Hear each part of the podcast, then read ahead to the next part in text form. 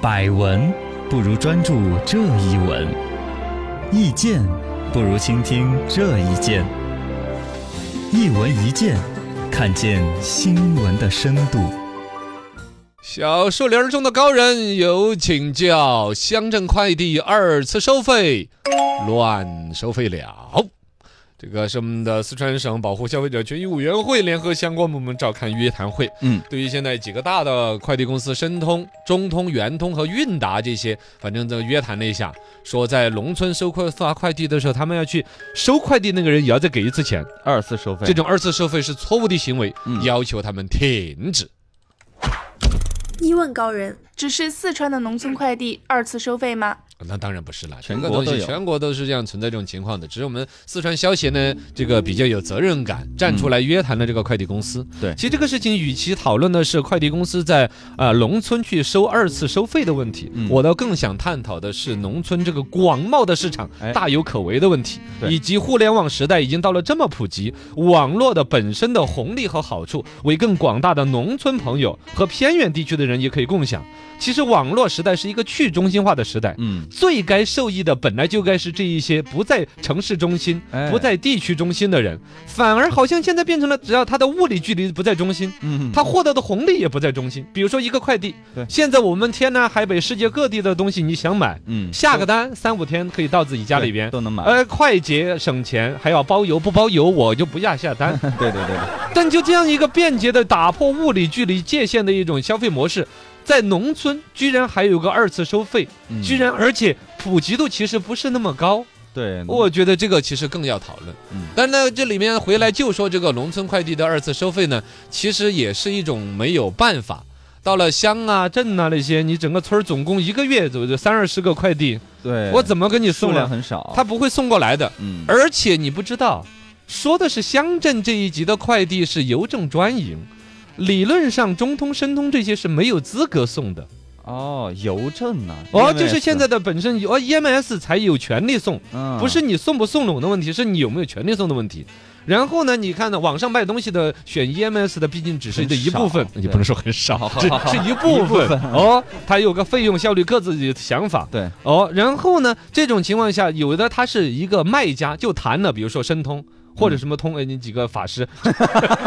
圆通啊，他谈了大单采购，是它就会特别的便宜，又便宜又固定，要给这一家一个月，我要发三十个包裹，三十万个包裹，我才可以拿那个优惠价格。啊，所以我才不管你是农村还是哪里，是你那儿快或者慢，我都会指定发一家物流公司的。嗯这样子就导致了，比如他在农村明明要 EMS 才可以送的专营邮政专营的区域，对但我还是用那个来发发，我就只能到得了县城里嗯边。县城到你乡镇怎么办？就会有乡镇上一些会做生意、脑子灵光的帮你跑腿儿。啊，我反正比如每个星期要去县城进货，是我就把这个村儿的快递都拿回来，嗯带到我的小卖部、干杂店，然后再来取。然后这个跑路费我就要你给，啊你儿女给你寄一个什么东西啊，你的身份证寄过去啊。嗯呃，这些东西实际上，我觉得是一种他们自己磨合出来一套生态，嗯弥补了 EMS 现在的就虽然说有邮政的专营权，又有网络，但其实服务的一个空白，我嗯觉得也有好的一面。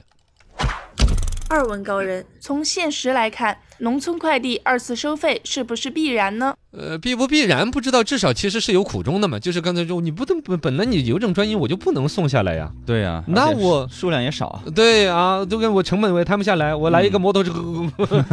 邮费花了三十多，我最终送你一个包裹，来回总共收你八块钱。对啊呀，我不多收费的话亏啊对呀、实际上你不要说乡镇，就现在城里边有一些稍微，比如说城乡结合地带呀，啊，城中村的有一些代收的点哦，他的小区没有那个门卫，或者嗯门卫大爷不好这个不管这个事儿，我难担担责任。呃，对原来大爷还出于好心放那儿嘛，啊，放掉了两次之后，我要担责任。哎，我小区你整个一个小区冲来有用两千块钱一个月的工资，我凭什么担这个责对任？他就不收了，我就不收了啊、嗯边上有个干杂店啦，有些超市嗯其他的什么一些超市啊，它就会有让收代收存的那个费的，嗯，叫代存快递收费一元，对，给一块钱，嗯，我们这个就其实也是可以的呀。能接受，你想 EMS 那个速递易也要收钱的，你超过一天柜也子吗？啊柜子嘛，蜂巢、对速递易，对对对各种你超过一天都要收一块钱的呀。对对对，那我这儿没有那个你机器自动的那种东西，我也耗电耗马达的，我人在这儿守，嗯掉了没掉，我还记个名字，啊能收你一块能钱。理解，其实是大家也算是能够理解的。嗯，现在这个问题，快递业的主要的问题是收件收得高兴，送件送得愁。哦，对，哦，你看哈，有时候你买一个东西，你要退货，快递员是很高兴的，你退吗？啊，你发现这问题没有吗？对对对，因为他把东西送到你这儿，其实挣的钱，比如说两毛钱，嗯，你要退货，我可以挣两块钱。哈，他挣得多，我喜欢你退，我高兴你退，是是，知道吗？也就是说，收件这个人是揽这个业务活儿的，嗯这个生意的源头，不管是八块还是六块接这个活儿，其实我提成，比如说百分之二十嗯，都有可能的，我不知道具体他们的比例哈，百分之十、百分之二十，总之肯定是比送一个件那个客户的人挣的钱是更多的。收件挣得多吗哦，，他是巴不得你退件的，嗯是这样子的。然后呢，退件的钱，第二个问题是不是当场给？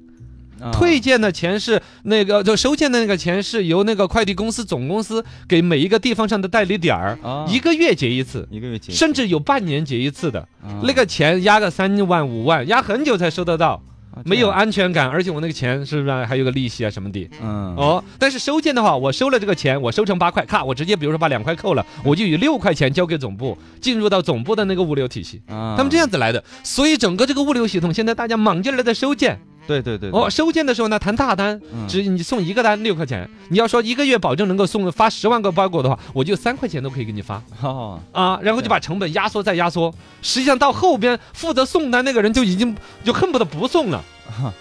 对，就哦光收了之后哦，这这这这个这个这个东西问题所在。三问高人，有没有办法解决这个最后一公里问题呢？这哎个其实这个问题本来是不存在问题的，嗯，因为你说的 EMS 是到达的。嗯你哪怕你看那些卖打药的广告的信呐、骗老大爷你被我武校呃征收为学员 呐，对都是邮政投过来，邮政是投得过去的。对是有那个渠道，但是呢，它毕竟需要一个市场化的一个需求，嗯有更多的物流体系的选择。但是你像哈，以 EMS 人家把各个乡镇那些全部普及到，有送那一点儿，你看那个原来邮政的那个广告，那邮差叔叔，啊对很辛苦啊，推个自行车，上山海的下着雨，嗯多是偏远山区去送一封信，对对都要送到，对吧？后来有段时间都呼吁不要寄那些烂广告到农村去。哥，人家多辛苦的，欠跋山涉水，你发一个那种骗局广告过去，嗯真的让这个系统的人也很心寒，也是啊嗯，呃然后另外一边呢，就是说你去怎么解决？ 其他的物流公司是不是也可以像 EMS 一样，一个关于邮政的专属经营权要不要打破的一个问题？嗯第二一个，你舍不舍得去铺垫那个成本？如果你要舍得铺垫的成本，其实也不干扰那个所谓的邮政专属权的，因为现在农村淘宝不是把那弄过去了吗？啊对有农农村淘宝实际上在我们老家那种乡镇上，每一个镇上它有一个小店儿，他它也是发展的加盟还是怎么啊合着？作的嘛，哦，然后呢，他把他东西拍到那个店儿上去，嗯他又不干扰你那个邮政专属，啊我东西进到我那儿，我还对我那个小店儿进行那个流量引导，是是是整个这个七乡八村儿的这嗯要一来个我店儿哦，对啊，来我这个店儿里边拿这个淘宝上买的东西，嗯而且我就不收你的那个呃立面取那个钱嘛。哎对你然后我顺便我再卖你一把镰刀啊，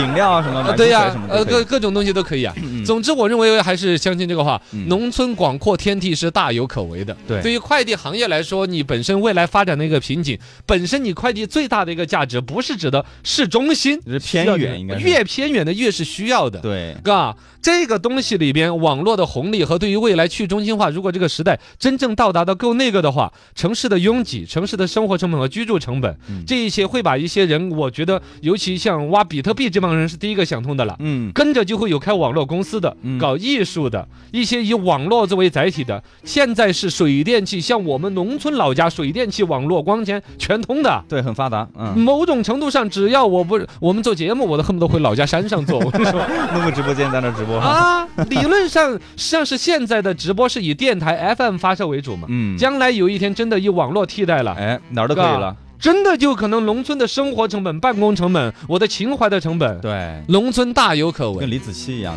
李子李子啊柒是个网，红嘛他在农村里边儿呃生是吧活拍视频之他类的跟那个卖口红那个是叫什么琪呢？呃不我忘了反正哦就是一个网红那 都叫子琪感，你要不要改成叫程子 琪、